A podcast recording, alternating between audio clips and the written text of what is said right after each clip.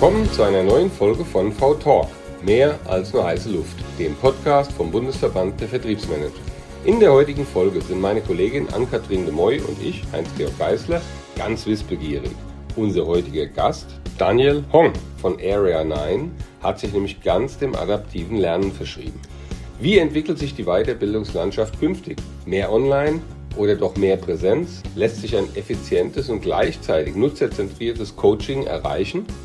Dies und vieles mehr diskutieren wir jetzt für euch. Wir wünschen euch wie immer ganz viel Spaß dabei und freuen uns über eure Kontaktaufnahme im Anschluss. Aber eins noch. Anni hat sich durch die Folge wohl derart inspirieren lassen, dass sie Daniel sogleich ihre Bewerbung mitgegeben hat. Ja, hallo Daniel, hallo Anni. Hallo. Hallo. Du Daniel, erzähl uns doch mal kurz, wie war denn deine letzte Woche bitte? Ja, also meine letzte Woche war gemischt einerseits sehr, sehr spannend, weil sich weitere Projekte entwickelt haben, von denen ich nicht dachte, dass sie tatsächlich ähm, jetzt so schnell kommen würden. Gleichzeitig gab es auch ähm, ein paar Themen, wo wir sehr viel und wo ich auch sehr viel Zeit investieren musste. Und da ist natürlich die Frage, wie kann man das gut balancieren? Ähm, im, sowohl im Vertrieb, aber auch in jedem anderen Job kennt man, kennen wir das, dass einfach ähm, wir immer wieder uns überlegen müssen, was ist jetzt das Wichtigste und auch das Dringendste. Und von daher, das war eine sehr, sehr ähm, abwechslungsreiche Woche für mich. Hm, wenn du sagst, du musst viel Zeit investieren, ähm, sag stopp, wenn ich zu tief reingehe. Ähm, redest du dann von Ausschreibung oder so von so strukturellen Themen, die man so machen muss, wie, keine Ahnung, Zerben pflegen oder solche Themen? Also es geht vor allem um strukturelle Themen, aber auch um einzelne ähm, Themen bezüglich einzelner Projekte. Das heißt, um es mal ein bisschen greifbarer zu machen, ein ähm, Unternehmen, eine Organisation stellt die Frage, wie können wir das hier umsetzen? Das heißt, wir haben ein bestimmtes Problem und wir bei ähm, Area 9, wo ich arbeite, haben ähm, einerseits natürlich out-of-the-box, off-the-shelf-Lösungen, aber natürlich auch ähm, customized Themen, wo wir dem Kunden auch zeigen müssen, dass wir erstmal dem, das Problem verstanden haben. Und diese Thematik, sich da reinzuarbeiten, sich erstmal zu überlegen, was ist überhaupt das, was brennt dem Kunden, was brennt der Organisation unter den Nägeln, wonach suchen die, das erstmal zu verstehen, ist ein Teil der Arbeit und das andere ist natürlich auch dann die Sprache des Kunden verstehen und dann die Lösung in die Sprache des Kunden übersetzen. Das heißt, das sind so Themen, die wo wir eher als so, ich sag mal, als Ärzte unterwegs sind, wo überlegen, was ist überhaupt jetzt das Problem, was ist die Herausforderung und dann überlegen, was können wir dazu beitragen.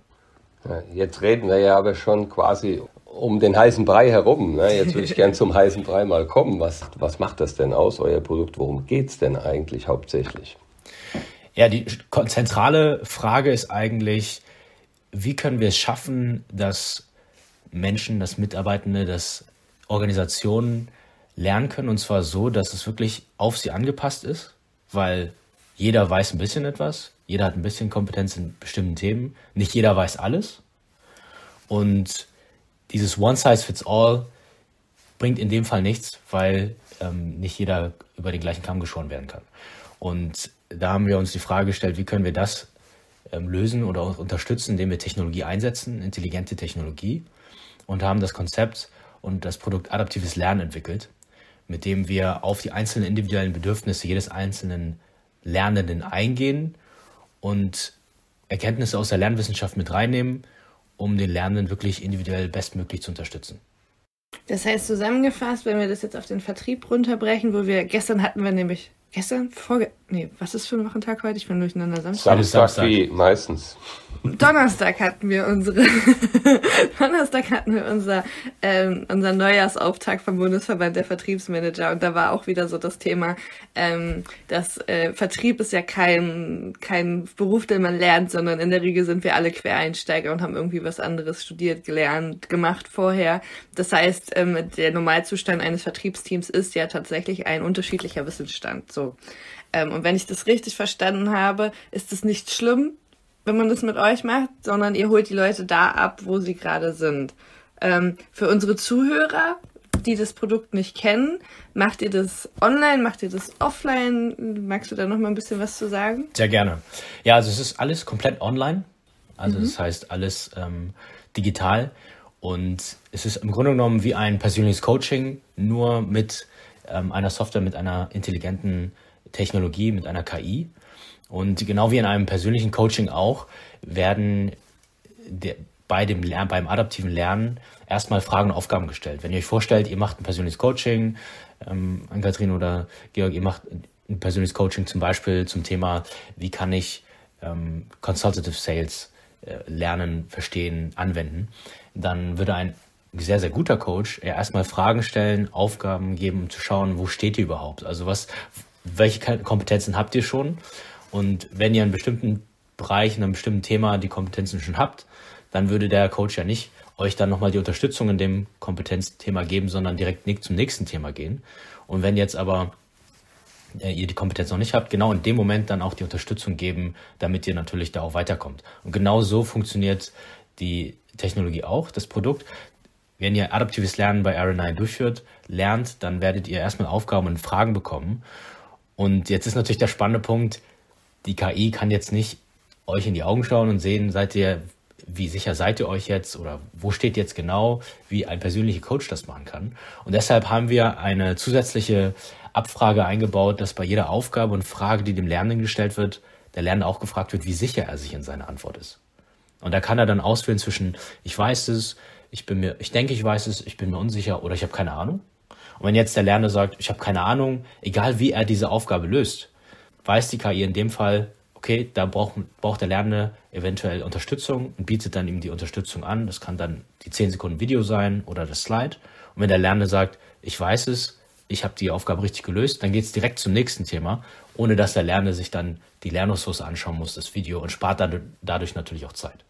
Okay, und damit wird ausgeschlossen, dass er richtig geraten hat und man denkt, er hat es verstanden und trotzdem rennt er eigentlich mit einer riesen Wissenslücke durch die Welt. Wissenslücke ist genau das richtige Stichwort.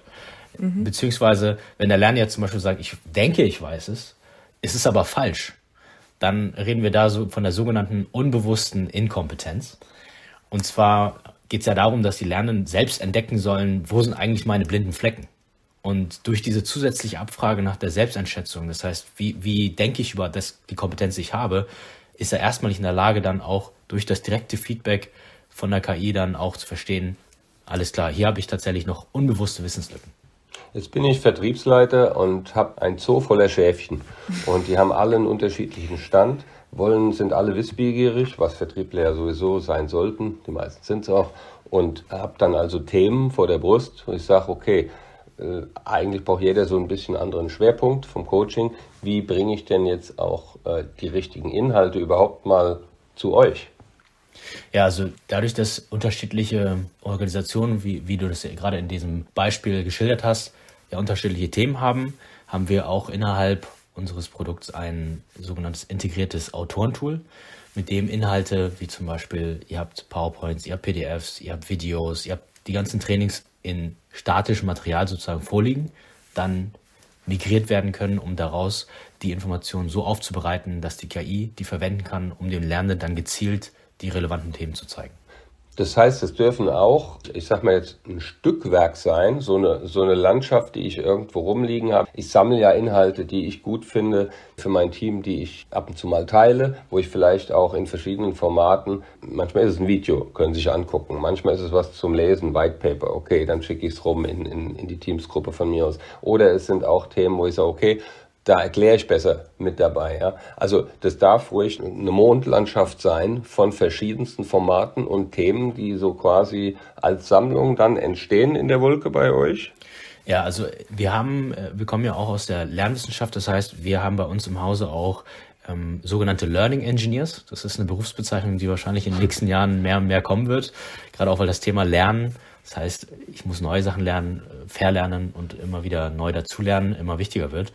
Und deswegen nehmen diese Learning Engineers quasi diese Mondlandschaft, die du gerade beschrieben hast, dann zusammen mit euch auseinander, schauen, wo gibt es einzelne Themen, die wir dann zusammenbringen in einem Kurs und die dann zusammen mit euch arbeiten, um wirklich dann ein adaptives, einen adaptiven Kurs daraus dann zu bauen. Mhm. Bevor ich dir wieder ins Wort falle, Anni. Nee, nee, ich dachte, du, das, das Witzige ist normalerweise, wenn der George anfängt mit Praxisbeispielen, dann kommen ganz viele äh, Zwischenfragen und dann quatsche ich ihm immer dazwischen. Deswegen wollte ich mich jetzt mal wirklich zurückhalten, Alles damit klar. du das an der Stelle auch wirklich. Bist du fertig mit deinen Fragen? Im Moment. okay, alles klar.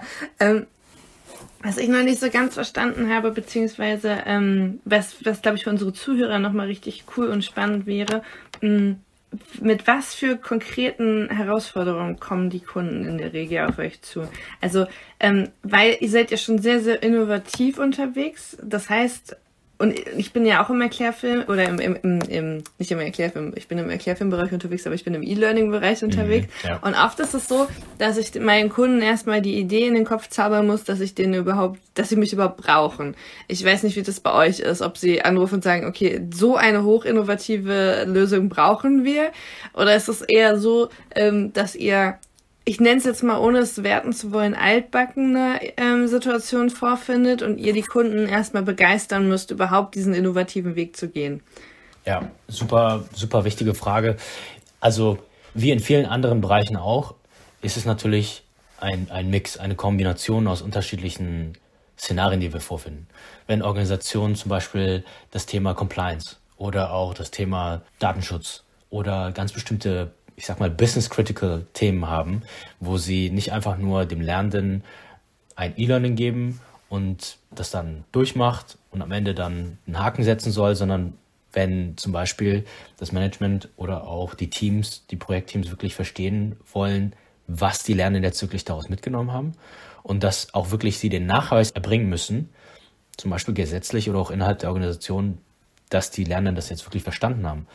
Dann kommen sie zum Beispiel zu uns und wir überlegen dann gemeinsam, wie können wir das dann umsetzen. Gerade durch diese zusätzliche Abfrage nach der Selbsteinschätzung. Das heißt, wie viel habe ich jetzt von dem tatsächlich verstanden und wie schätze ich mich selber ein, sind die Organisationen dann in der Lage, auch wirklich nachzuweisen, dass die Lernenden die Themen bewusst verstanden haben. Okay, ich bohre noch tiefer und gemeiner rein. Moment. Schon. Bitte. Also, weil Andersrum. Ähm, du sagtest auch gerade, ähm, der Begriff, den du genannt hattest, ich glaube, Technical E-Learning, wie, wie hattest du gesagt, der Begriff, wie die Berufsbezeichnung in Zukunft heißen wird? E-Learning Engineer.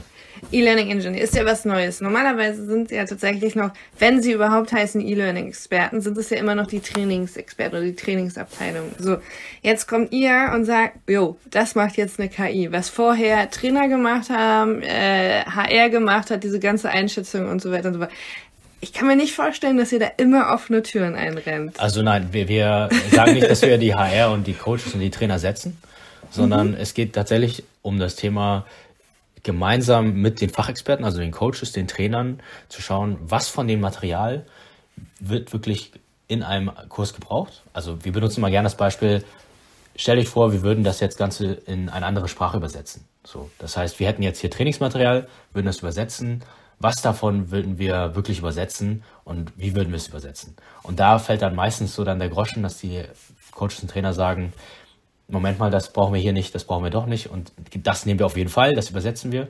Und den Prozess gehen wir dann bezüglich des Lernmaterials dann auch mit den Lernenden durch, mit den Coaches und überlegen dann gemeinsam, was davon muss wirklich auch in der Art und Weise verstanden werden und was davon ist zum Beispiel ergänzendes, wichtiges Infomaterial, was aber nicht wirklich verstanden werden muss, dass es, wenn die Lernenden jetzt gefragt werden, wie funktionieren diese diese Themen, dass sie dann wirklich sagen, so und so funktioniert es. Das heißt, wir unterstützen mit unseren Learning Engineers die einzelnen Coaches, ersetzen sie auf keinen Fall und bereiten das Material dann so auf, dass die KI es nutzen kann, um es dann in einem adaptiven Lernmodul dann dem Lernenden so zu geben, dass wirklich nur die Themen, die wirklich relevant sind, dem Lernenden gegeben werden.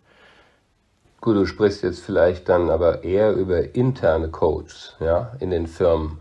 Äh, es gibt jetzt nun noch und nöcher externe Coaches, die eben als Dienstleister ihr Dasein ja äh, auch fristen. sich fristen und sich gerne bezahlen lassen und, und zwar nicht zu knapp. Und da in der Tat, da bin ich schon eher jetzt bei Anni und würde sagen, das ist ein absolut disruptiver Ansatz, was sie hier aufzieht. Ich finde es erstmal interessant, aber ich glaube nicht, dass das jeder gut findet da draußen. Und die große Frage ist ja auch aus Sicht des Nutzers, des Anwenders dann, der in so einer Landschaft erstmal groß geworden ist. Da sind wir wieder bei der vorigen Frage von Anni. Die kennen ja nur die externen Codes. Ja, also wenn ich selbst nicht äh, nach dem Motto, wie bringe ich es dem Kind am besten bei, ist ja durchaus hilfreich, sich jemand externen oft zu holen. Aber damit sind wir alle groß geworden und wir, wir wissen ungefähr, wie das läuft. Das ist, das ist bekannt. Ja? Mhm. Also wenn ich auf mich projiziere, jetzt ist die Schwelle, finde ich, dann doch erstmal hoch, äh, zu sagen, okay, äh, ich, ich gehe jetzt mal einen völlig neuen Ansatz. Ich brauche natürlich einerseits schon den Content, den ich ja nicht habe, vielleicht in jedem Falle. Mhm. Ist auch noch so eine Frage gleich, vielleicht, wie machen wir es dann? Aber ich, ich brauche den Content und ich mache einen Vertrag mit eurer Organisation. Ich muss daran glauben. Ich nehme an, das kostet auch ein paar Cent, das Ganze. Und ich muss ja auch noch meine Vertriebsmannschaft dann äh, motivieren, dies zu tun, ne? die ja auch gewohnt sind, oh, jetzt machen wir wieder einen Lehrgang, okay, jetzt haben wir uns schon umgestellt auf digital, anstrengend genug, also mit einem Coach aber dahinter wirklich. Und jetzt soll ich auch noch mit einer Maschine das Ganze lernen. Mhm. Ähm, das sind schon große Herausforderungen und äh, ich sehe es schon als, als disruptiven Ansatz, äh, wenn ich es mit extern vergleiche. Aber das ist, glaube ich, eine, eine große Aufgabe, die ihr vor euch habt. Wie, wie siehst du die Herausforderungen dort? Ja, also es ist gerade dieses Thema, wie, wie ist es für Coaches, wie ist es für Trainer, sowohl extern, aber auch intern, ist es aus unserer Sicht, und das sind auch die Erfahrungen, ich kann euch gleich mal ein paar Beispiele aus der Praxis geben, die wir gemacht haben, nicht ein Entweder-Oder, sondern ein sowohl als auch. Das heißt, Coaches, Trainer, wir sprechen mit einigen, mit vielen Partnerorganisationen oder auch mit Trainingsorganisationen, besser gesagt, die sich fragen, wie kann ich mein Training nachhaltiger gestalten? ohne das ganze Thema jetzt über den Haufen zu werfen, wie du es gerade beschrieben hast. Ich habe jetzt ein, mehrere Trainings, das sind Präsenztrainings, virtuell, aktuell wahrscheinlich eher. Und da geht es auch um die, um die Frage, wie kann ich zum Beispiel bestimmte Themen wie Grundlagen, wie kann ich bestimmte Themen wie Prinzipien, die erstmal verstanden werden müssen, bevor ich in die Anwendung gehe, wie können die effizient, effektiv und auch vor allem smart rübergebracht werden und dem Lernenden vermittelt werden, ohne dass ich vielleicht kennen das einige Zuhörer, die, das, die selber die Erfahrung gemacht haben, in ein Präsenztraining reingehe und dann erstmal sozusagen bei Adam und Eva anfangen muss. Das heißt, der Coach fragt, wer kennt dieses Thema, wer kennt dieses Prinzip, melden sich einige, einige nicht und dann muss er erstmal ganz wieder beim Anfang anfangen. Und um diesen Prozess zu verkürzen, zu verschlanken und vor allem auch zu optimieren, nutzen viele mittlerweile immer mehr Trainer, Coaches mit ihren Trainingsorganisationen adaptives Lernen, um es vor ein Präsenztraining vorzuschalten und dann dafür zu sorgen, dass durch das Trainieren mit der KI die einzelnen Themen, die Grundlagen, die Basics, die Prinzipien wirklich 100% felsenfest verstanden worden sind und dann die Lernen erst in das Präsenztraining reingehen und direkt ins Üben gehen können. Das heißt, in das Thema anwenden. Und da sehen wir tatsächlich super viele Synergien, deswegen das sowohl als auch, statt sich gegenseitig dann da auszuschließen. Okay, gut, dann, dann sind wir an dem Punkt, wo ich sag mal, die Oldschool-Trainer vielleicht eher die Barriere haben und die Angst, oh, die nehmen mir mein Geschäft weg und die innovativeren Trainer dann doch die Riesenchance erkennen, ich kann die, die Mistarbeit auslagern an und, und habe da eine KI und eine digitale Hilfe und habe dadurch wirklich viel mehr Zeit, mich um die richtig wertvollen Inhalte mit meinen Studierenden zu kümmern. Du kannst dich sogar klonen damit, ne? Also wenn ich mir das aus Trainerperspektive angucke, klonst du dich ja. Also das, was du normalerweise an hm. Trainertagen verkaufst für Urschleim, so nenne ich es jetzt mal, ja. ähm, kannst du jetzt quasi über die KI verkaufen und dann gehst du, hast du viel mehr Trainertage über, um wirklich auch Anwendung und Mehrwert für deine Kunden zu stiften. Ja, du kannst ja im Grunde genommen vorstellen, du hast mehrere tausend Coaches im Feld ohne dass du einen einzigen weiteren physischen Coach eingestellt hast. Und das ist natürlich, was das angeht, ist Technologie etwas, was äh, uns extrem unterstützen kann. Natürlich gibt es auch äh, Themen, wo wir sagen, da ist es wirklich ein Coach, ein physischer Coach, der direktes Feedback geben muss, nachdem zum Beispiel der Lerner irgendetwas geübt hat. Und da wird es immer, immer den Coach geben. An der Stelle ein Buch, das ich ähm, gerade wieder lese, das ähm, auf Englisch Peak heißt, Learning of Deliberate Practice und auf Deutsch Top, die neue Wissenschaft vom Lernen. Es geht einfach nicht nur darum, dass ich ganz, ganz viel übe und 20.000 Stunden einfach zum Beispiel immer wieder die Präsentation übe, die ich jetzt hier äh, in einem Kundengespräch aufsagen muss oder durchführen muss, sondern dass ich mir immer wieder bewusst Feedback hole von zum Beispiel einem Coach oder von einem Trainer oder auch von einem Peer um wirklich weiterzukommen. Das heißt, es gibt bestimmte Themen, die, da braucht man einen Coach und da wird es auch in Zukunft einen Coach geben. Mhm. Wie prüft ihr die Erfolge von eurer Software?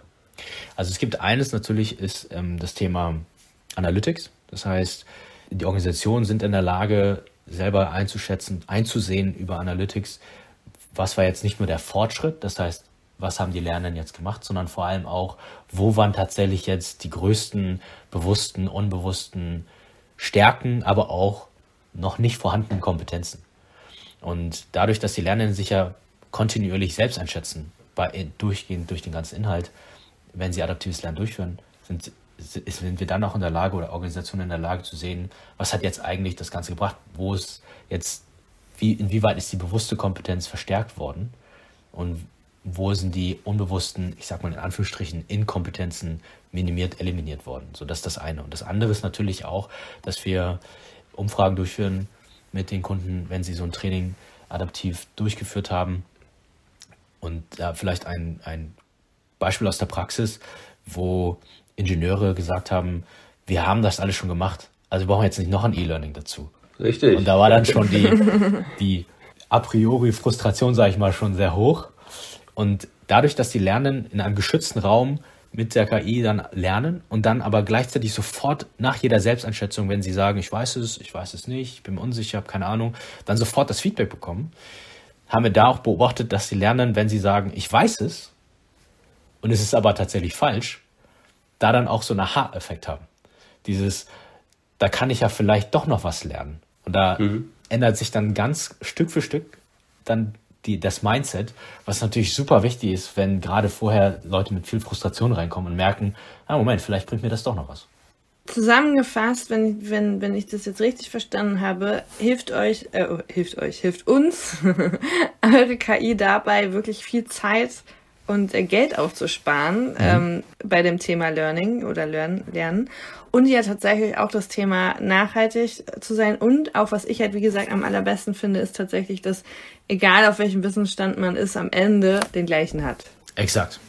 So, das finde ich halt cool, weil ähm, ich war auch als Trainerin unterwegs und das ist fast unmöglich in einem Präsenztraining, mhm. wo du gar nicht, vielleicht nur einen Tag hast und gar nicht in der Lage bist, alle da abzuholen, wo sie sind. Ähm, was war denn das, was du jetzt in letzter Zeit im Vertrieb äh, lernen durftest, lernen musstest? Vielleicht auch in der Umstellung mit Corona. Was hat sich bei dir verändert in ja. deinem Alltag? Also ein Begriff, der mich die letzten Monate immer wieder so bewegt hat, von dem ich aber gar nicht wusste, dass es genau dieser Begriff ist tatsächlich. Also in dem Fall nicht bewusste äh, Kompetenz ist, ähm, ich sag ich, also auf Englisch Re Reactionary Workflow und ich würde sagen auf auf Deutsch so ganz einfach übersetzt Reaktionismus. So. Und wir sind ja konstant in Verbindung mit anderen über unsere Tools, über, ähm, über Skype-Chat und über Mails und so weiter. Also im Grunde genommen ja auch fast permanent verfügbar. Und da dann auch zu verstehen, du musst trotzdem dir einerseits Routinen bilden, gleichzeitig auch deine Tools zähmen, die du hast, und dann Platz und Raum schaffen, um deine kreativen Sinne zu schärfen. Das waren so Themen, die mich da ähm, tatsächlich auch schon seit längerem bewegen, weil dadurch, dass wir jetzt im Homeoffice sind oder dass wir remote arbeiten, sind wir tatsächlich ja auch in gewisser Weise mehr verfügbar. Das heißt, ich, nicht nur seitdem wir jetzt ein Smartphone haben, sondern seitdem wir auch einfach zu Hause hier mal kurz einfach aufs Handy schauen können, in die Mailbox. Und da ist dann die Gefahr, dass wir in so eine Art Reaktionismus verfallen und direkt dann immer reagieren auf das, was gerade jetzt uns zieht, ein Impuls kommt. Und da sich zu überlegen, wir brauchen trotzdem, ich sag mal, rock solid Routinen und gleichzeitig müssen unsere Tools zähmen und Platz schaffen, damit wir überlegen können, wie können wir weitermachen, wie können wir agieren, nicht reagieren. Digitales Zeitmanagement, sorry Anni, ja, zusammengefasst. Ich wollte gerade sagen, da kommt noch was ganz Perfides dazu, deshalb da habe ich gerade Donnerstag einen Vortrag drüber gehalten. Und zwar, ich kann das Wort auf Englisch nicht aussprechen, ähm, in Deutsch heißt es Zoom-Müdigkeit und mhm. zwar ist es, kommt es daher, dass, dass unser Körper ja normalerweise gewöhnt ist, die Situationen anhand der Körpersprache unserer Gesprächspartner einzuschätzen, also die haben Geruch, die haben, wie steht die Person, ähm, wie ist das Setting drumherum, ähm, und muss immer, kann dadurch entscheiden, bin ich in Gefahr oder bin ich nicht in Gefahr. Also diese Ursinne, die wir eigentlich mhm. haben. Und dadurch, dass wir uns immer nur bis zur, bis, nicht mal bis zur Brust sehen, ja. fehlt unserem Gehirn so viel an Informationen, um unsere Grundsituation überhaupt einzuschätzen. Das heißt, unser Gehirn, und das finde ich so mega, sich das immer wieder vor Augen zu führen, ist die ganze Zeit damit beschäftigt, das auszugleichen und uns in einen so ein Du bist nicht in Gefahrmodus zu setzen. Das, das ist super viel Aufwand, was der Körper mhm. und das Gehirn mhm. da machen muss. Und dann kommen wir von einem Meeting ins nächste und manchmal regen wir uns da auch auf und sind dann doch, haben wir äh, Cortisol und so weiter und so fort. Das heißt, wir sind trotzdem in Stress. Das heißt, das, das Gehirn versteht gar nicht, wieso haben wir denn jetzt eigentlich eine Gefahrensituation. Ähm, plus die Tatsache, dass wir aus einem Meeting ins nächste mit riesen To-Do-Listen eigentlich schon wissen, am Ende des Tages, das können wir alles nicht schaffen. Das macht unser Gehirn wahnsinnig. Und ja. dann noch den Anspruch zu haben, wie du zu sagen, dass die Technik zu zähmen, ist eigentlich schon, schon die, die höhere Klasse. Weil, ja. Also, das ist krass. Also, es kommt die Ablenkung, es kommt diese Zoom-Müdigkeit, so ist der Fachbegriff im Moment. Also, es ist eigentlich eine totale Überlastung unseres Gehirns. Ähm, dass wir noch nicht alle umgefallen sind, ist eigentlich biologisch nicht möglich. Also eigentlich müssten wir schon alle mit äh, Overload, Festplatte kaputt, müssten wir schon alle irgendwo in der Ecke liegen und sagen, es geht nicht mehr, aber wir schaffen es doch und das finde ich faszinierend. Und direkt dazu, äh, Anni, ähm, was, was auch super spannend ist, auch die, die Tatsache, wenn du versuchst, Seneca hat mal gesagt, wenn du überall bist, bist du nirgendwo. Und dieses, dieser Zwang einerseits oder auch, ich sag mal, die Versuchung, überall präsent zu sein, die Themen darzustellen, zu reagieren, ist natürlich auf der einen Seite sehr attraktiv, einfach dadurch, weil du die Tools hast. Du kannst direkt abends um 23.22 Uhr schnell nochmal einen Impuls setzen, eine Mail beantworten und dann weitermachen oder einfach schlafen gehen. Und gleichzeitig ist aber dann auch die Frage, auch würde ich sagen, auch gerade im Vertrieb, wo können wir trotzdem dafür sorgen, dass wir auch präsent sind? Und wo können wir auch dafür sorgen, dass wir wirklich nicht nur von Meeting zu Meeting hechten, sondern auch uns strategisch überlegen, wie können wir bestimmte Ziele erreichen, ohne in so eine Art äh, konstanten Reaktionismus zu verfallen. Und noch viel wichtiger ist, sorry, Schorsch, weil ich das bei dir gerade gar nicht höre, ist, wo mache ich Pause? Wo kriege ich Ruhezonen? Ne? Dass ich das auch zu erlauben, gerade wir sind in so einer Leistungsgesellschaft, einfach mal zu sagen, okay, ich bin jetzt einfach mal zwei Stunden nicht erreichbar. Und das ist für mich auch, ich muss das lernen gerade, kaum auszuhalten. Aber es ist so wichtig, weil wir nicht wissen, wie lange dieser Zustand noch anhält. Ja, auf jeden Fall. Schau, sorry. Jetzt komme ich, ja. Jetzt habe ich, jetzt habe ich ja. drei Fragen im Rückstand. ja, aber das war ja gut, weil es ist ja ein unheimlich äh, wichtiges Thema. Das beschäftigt mich auch. Und nicht nur, also nicht nur uns hier in dem Call. Ich glaube, das beschäftigt wirklich alle im Moment. Und mhm. jetzt komme ich zur, ja, nicht nur Frage, vielleicht sogar auch zur Idee. Ich weiß ja nicht, wie, äh, wie ihr in der Umsetzung auch mit Themen, wie schnell ihr da seid, Daniel. Aber das wäre doch äh, das top prädestinierte Thema, optimales Zeitmanagement in digitalen Zeiten, was ihr völlig unabhängig von einem Kunden aufsetzen könntet und in, in eure Software implementieren könntet und dies als, ähm, sag mal, den, den Lehrgang für alle äh, vielleicht auch als Teaser in die Masse streuen könntet, oder? Oder habt ihr das vielleicht schon und nutzt ihr es selbst auch? Ja, also wir haben äh, unterschiedliche Herangehensweisen. Das eine ist natürlich, dass wir in allererster Linie, und das ist vielleicht auch wichtig für die Zuhörer, dass wir in allererster Linie Technologie und Infrastruktur Dienstleister sind. Das heißt, wir haben die äh, KI über die letzten Jahrzehnte entwickelt und bieten Organisationen, Kunden, aber auch Trainingsorganisationen an, diese KI zu nutzen, um sie mit Inhalten zu füllen. Das heißt, in allererster Linie sind wir natürlich daran interessiert, Kunden denen die Möglichkeit zu geben, genau dort die KI einzusetzen in den Inhalten, die sie brauchen. Und gleichzeitig gibt es viele sogenannte Content-Partner, die dann Thema Zeitmanagement und auch Selbstmanagement da dann die Expertise haben. Das heißt, die sagen, hey, wir haben jetzt schon seit 15, 20, 25 Jahren beschäftigen uns mit diesem Thema. Ähm, nicht erst seit der Pandemie, sondern wir überlegen schon die ganze Zeit, wie können wir es schaffen, achtsam und vor allem auch äh, umsichtig durch die ähm, durch das durch die, diese digitale Explosion zu kommen und da die Expertise haben und wir arbeiten mit diesen Partnern zusammen, damit die das Tool sozusagen oder die KI befüllen können, um genau das, was du angesprochen hast, George, äh, umzusetzen. Fair enough, aber dann äh, mache ich jetzt mal einen Appell an deinen Boss. Ja? äh, er, ist ja, er kann ja auch mal Kunde sein, oder? Und, und den ganzen Mitarbeitern bei Area 9 genau diesen Lehrgang zur Verfügung stellen. Ja. Du hast ja gerade beschrieben, dass das für dich die größte Herausforderung ist. Appel gehört, teilweise schon umgesetzt, weil wir mit einem Partner zusammenarbeiten, der diese Kurse schon anbietet. Ähm, und da sind wir auch schon dran tatsächlich. Und da wird es aber auch da gebe ich dir vollkommen recht, immer mehr Themen geben, weil, also, das hat jemand anders gesagt, Alvin Toffler, die Analphabeten des 21. Jahrhunderts werden die nicht, nicht diejenigen sein, die nicht lesen, schreiben und rechnen können, sondern es werden diejenigen sein, die nicht lernen, verlernen und neu lernen können. Ne? Das heißt, es wird auf jeden Fall immer, immer neue Themen geben, wo wir uns einfach, ich meine, als Menschen darauf einstellen müssen, dass wir flexibel bleiben müssen und immer wieder neu lernen müssen.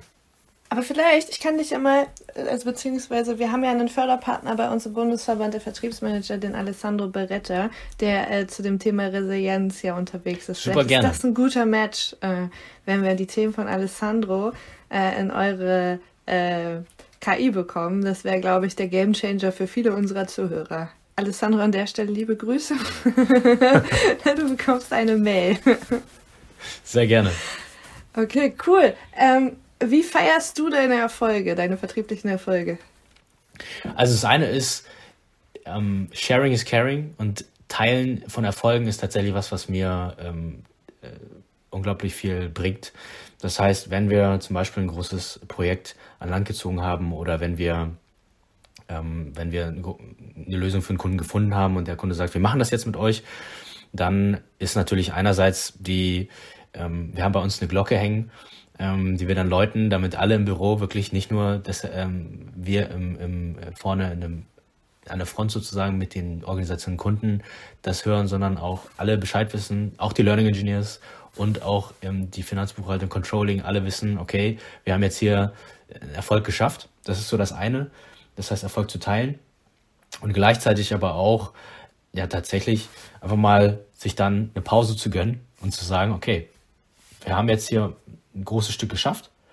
Und bevor wir jetzt direkt weitermachen, lass uns mal das, was du vorhin angesprochen hast, Anni, diese zwei Stunden oder vielleicht auch den halben Tag mal nehmen und mal reflektieren, Pause nehmen und ein bisschen runterkommen, um das Ganze so ein bisschen sacken zu lassen. Weil das ist tatsächlich was, was ähm, auch eine Versuchung ist, die gar nicht so einfach ist zu meistern, dann direkt zu weiterzugehen und zu sagen, okay, wir müssen jetzt hier das nächste Ding ähm, dran bauen. Ne? Und im Vertrieb ist es ja üblich, dass wir eben, dass Erfolge rar sind, ja, und dass das Normale ist eher, dass wir Niederlagen auch gut verarbeiten und oft verarbeiten müssen. Wie gehst du damit um? Wie motivierst du dich wieder nach so einem Fall ins Loch? Wie ist dein Trauerprozess? Haben wir gelernt in der letzten Folge. Also, es sind, es sind mehrere Sachen. Das eine ist tatsächlich, das klingt jetzt erstmal ein bisschen kontraintuitiv, dass der Erfolg oder das, was ich ja leiste im, im äh, Vertrieb, nicht davon abhängt, wer und wie ich bin. Also das ist so ein grundsätzliches Ding, wo ich erstmal mir überlegen muss, egal wie ich jetzt am Ende des Monats stehe, wie ich am Ende des Monats, Jahres stehe, was ich jetzt wirklich gemacht habe, das, das verändert nichts an dem Wert, den ich habe. Und das ist, glaube ich, so eine wirklich, das geht natürlich super tief, klar, aber ansonsten wirst du meiner Erfahrung nach immer wieder ähm, Schwierigkeiten haben, weil am Ende des Tages fühlst du dich, wie du geleistet hast. Ja, ich würde sagen, das ist, das ist gar nicht so banal, weil das ist das Wichtigste. Also ich glaube, das ist das Wichtigste für diesen Trauerprozess und dafür, dass man immer wieder aufstehen kann und dafür, dass man lange erfolgreich sein kann im Vertrieb. Also ich glaube, äh, Schorsch kann davon nie singen, weil du bist jetzt fünf Jahre älter als wir. Ich glaube immer, wir, wir Vertriebler sind wie Rockstars. Ich kann mir immer nicht vorstellen, dass man das so lange schafft, wie Schorsch das geschafft hat. Ähm, deswegen äh, müssen wir mal eine Sonderfolge machen, Schorsch, wie du da so durchs Leben gekommen bist, weil gerade so dieses Adrenalin, diese Trauer, diese Frustration, ähm, die so in eine Waage zu bekommen und diese Abgrenzung zu schaffen, von der du sprichst, ist nicht banal und ich glaube, das ist auch einer der Gründe, warum viele dann irgendwann sagen, nee, ich habe keinen Bock mehr auf Vertrieb. Ähm, mhm. und, und ich behaupte auch fest davon, äh, und das ist volles Schubladendenken, dass es Männern einfacher fällt als Frauen. Und ich glaube, das ist auch einer der Gründe, warum nicht so viele Frauen im Vertrieb sind. Weil dieses, diese emotionale Trennung, ja, jetzt stelle ich eine harte These auf. Das sind steile Thesen ja, jetzt ja, hier zum Schluss. Mit, ja, ähm, können wir gerne ich, ich melde schon mal Widerspruch an. okay, aber ich, ich glaube, das ist wirklich so, so wichtig und das ist gut, dass du es auch einfach mal aussprichst, weil das macht auch nicht wirklich, also ich habe es noch nie gehört, dass jemand das wirklich mal so ausspricht und sagt, das ist so wichtig. Also ich muss sagen, das ist natürlich jetzt einerseits ähm, ein Prinzip beziehungsweise ein Gedanke, der, der super tief geht und gleichzeitig in der Umsetzung manchmal super schwer ist. Und mhm. wir Menschen sind ja soziale Wesen und deswegen ist mein Eindruck auch, dass wir gerade im Team das Ganze ähm, immer wieder auch bearbeiten, reflektieren müssen. Das heißt, gerade wenn zum Beispiel jemand sagt, hey, ich will jetzt zum Beispiel die und die Ziele erreichen, das sind ambitionierte Ziele und wir erreichen dann, merken so vielleicht die ersten paar Wochen, das funktioniert gar nicht. Und dann sieht man nur noch so diesen Abgrund vor sich, der sich langsam so auftut. Und dann kommen diese Horrorszenarien, was passiert, wenn das und das jetzt doch nicht funktioniert. Und da einfach immer wieder entweder mit dem gesamten Team, mit seinem Peer oder auch mit seinem Vorgesetzten oder wie jedenfalls die Teamstruktur aufgebaut ist, ins Gespräch zu gehen und zu sagen, hey, sich gegenseitig auch mal zu sagen, einerseits mit Erfahrung, ich schau mal in deine Richtung, Schorsch, zu sagen, hey, ich bin da schon ein paar Mal im Block gelaufen, ich weiß, manchmal dauert das halt ein bisschen länger. Allein das zu hören ist unglaublich wichtig. Und dann sich gegenseitig zu, ich sag mal, wieder aufzubauen, weil ansonsten äh, alleine geht man ein. Sehr schön, Daniel. Und wir, wir, sind zum Glück, ja, wir sind zum Glück zu, zu dritt heute und äh, nicht allein. Und es war, war super mit dir. Wenn unsere Hörerinnen und Hörer dich gerne erreichen wollen, mal sagen, hey Daniel ist ein cooler Typ oder auch das Thema natürlich ist auch super spannend für mich. Wie können sie sich am besten erreichen? Gerne per LinkedIn, einfach direkt anschreiben oder ansonsten einfach an ähm, meine E-Mail daniel.hong at r9.dk für Dänemark. Und ansonsten bei LinkedIn gerne vernetzen und ich freue mich auf den Austausch, weil nicht nur Vertrieb, aber auch Vertrieb Lifelong Learning ist. Genau, kommt alles in die Shownotes und für alle, die auch nicht alleine äh, weiter um den Blog laufen wollen, äh, findet ihr ja auch super viele Gesprächspartner, Leute wie Schorsch im Verband. Dafür haben wir ihn ja genau dafür, damit wenn man diese Leute vielleicht nicht in der eigenen Firma findet, sie im Verband finden kann und äh, sich da austauschen kann. Und ich habe gehört, du bist auch bald ein Teil von uns, Daniel. Von daher mal gucken, was wir noch so in Zukunft auf die Beine stellen können. Ja, freue mich, dass ich heute hier dabei sein durfte. Sehr schön, dass du da warst. Super, vielen Dank, Daniel. Gute Zeit. Tschüss. Ciao. Ciao. Wie hat euch diese Folge gefallen? Gebt uns gerne euer Feedback und Fragen über die Podcast-Plattform oder LinkedIn. Seid ihr bereits Mitglied im Verband? So oder so, schaut doch gerne mal vorbei unter www.dievertriebsmanager.de. Tschüss, Anni und George. Oh,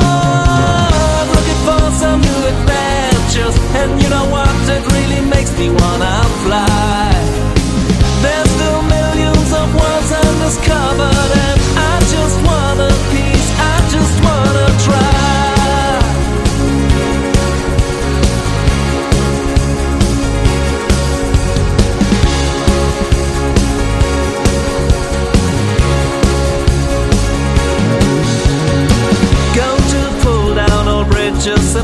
and shake up the boundaries of life. I just wanna meet who meets my expenses. I'm ready for the big surprise. Surely up in new constellations which I've never pictured before. Soon get chased by my own expectations, but still I'm a coward to the core.